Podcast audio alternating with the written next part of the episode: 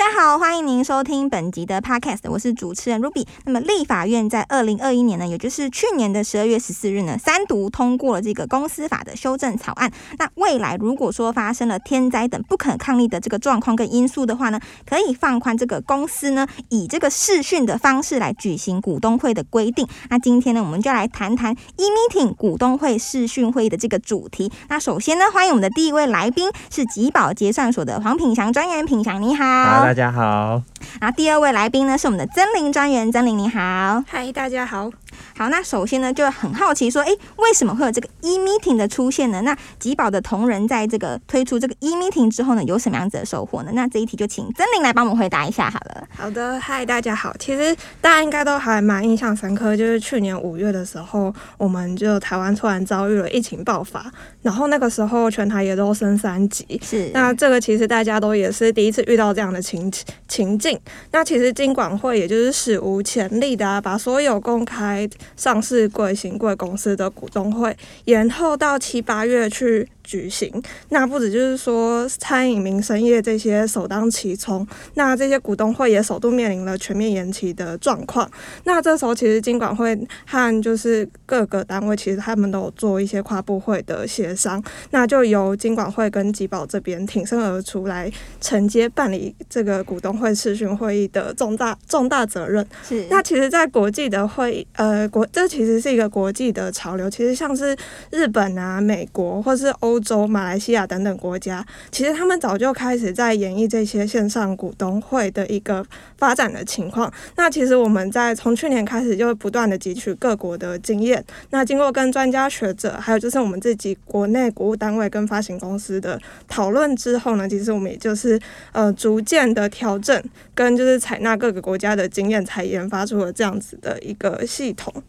好，那因为这个去年十二月呢才通过了这个修正草案，那。每年的五六月呢，是我们股东会的旺季。那原本就是四月要预计要上线，那可是十二月才通过，然后四月要上线，这个这么短的时间之内，吉宝是如何来成立这个平台？是有什么这个神秘的力量，才可以在这个短时间之内就促成这件事的呢？哦，其实我们在去年的时候已经有做一个类似像是混合型的视讯股东会，它就是一个辅助的。那今年我们只是从这个原本的混合型的股东会，再去做它的平台的加强，甚至去做优化。那另外呢，会考量到我们其实，在修法之前，其实就有慢慢的在筹备了，因为国际就已经有这种趋势了。那其实资本市场事也就是吉宝的事。那我们也很感谢那个有关吉宝的长官，还有。那个主管机关的充分的授权。那另外，吉宝在过去其实我们非常崇拜一个叫做敏捷式的开发。敏捷崇拜它是？对对对，所以我们目目前公司的业务也都慢慢采用这种敏捷式的开发去做进行。那也欢迎未来如果有相关的新血，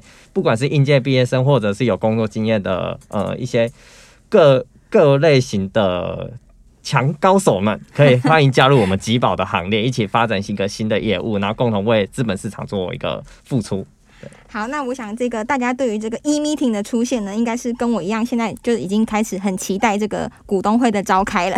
从现在就开始期待，因为很想尝试看看这个 e meeting 到底是怎么来完成。那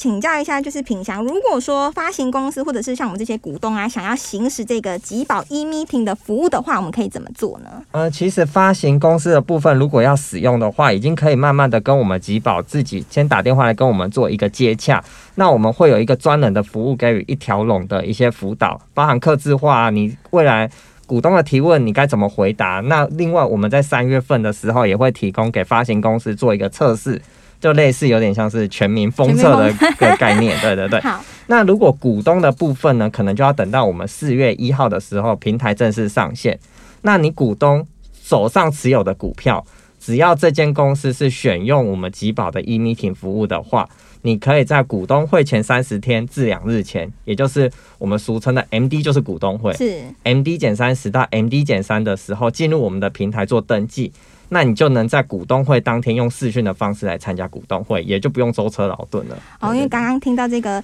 对于发行公司来说是一条龙的服务，就是感觉就是很包山包海，你们还要专门来辅导这件事情。那对于股东来说，当然很方便啊，就是我又不用外出，我透过手机就可以直接看。那我比较好奇说，在上线之前，我没有办法先知道说这个画面或者形式我们会怎么样子来呈现，因为听说现在是在测试阶段嘛，可以大概跟我们简单的介绍一下吗？好，那个画面的部分，因为我们目前还正在开发中，是那我们就我们目前的设计，应该说股东一注一先要先完成注册，然后做登记。是那他当天股东会的时候做完报道，他就可以进入股东会的视讯画面。那视讯画面左手边的部分就是一个股东会场现场的直播，是那右手边的部分，股东可以去随时下载，像股东会你可以看到议事手册啊，或者是表决结果等等的资料。那甚至呢，可以再做文字的线上提问，哦，也就像你股东会现场，你可能要递发言条，但你线上就不用了就。手机打字是不是？对，手机打字或电脑打字都可以。哦，那注册的话是直接在 App 上面，就是一手掌握这个 App 就可以。一手掌握的 App，或者是我们只要是电子投票平台相关的体，呃，可以从各个证券商的下单软体，然后集保的一手掌握 App，甚至是你的电脑 PC 哦都可以做注册。那注册其实非常简单，其实只要把你的 email key 进去，我只是在验证你的 email 是否是正确的而已。只要验证 email 就可以了。对，因为最主要是要通知你，哦，对你当天有什么事情可以做的。是好，那这个真的是一个非常便利的服务、哦。那去年就是因为这个疫情严峻的关系，就五六月要召开的股东会呢，像刚刚这个曾玲有提到，都延期举行了。那么资本市场的事就是集保的事。那今年在集保的努力下呢，推出了这个 e meeting 的股东会视讯会议的服务。那对于公司跟股东来说呢，可以更安全也更便利的行使自己的权益。那欢迎大家呢直接到台湾集中保管结算所的官网登记。那当然也可以直接开启集保一手掌握这个 app 来使用。那么今天的节目呢，就进行到这边，非常感谢品祥专员以及曾玲专员的分享。那我们下一集见喽，拜拜。拜拜，拜拜。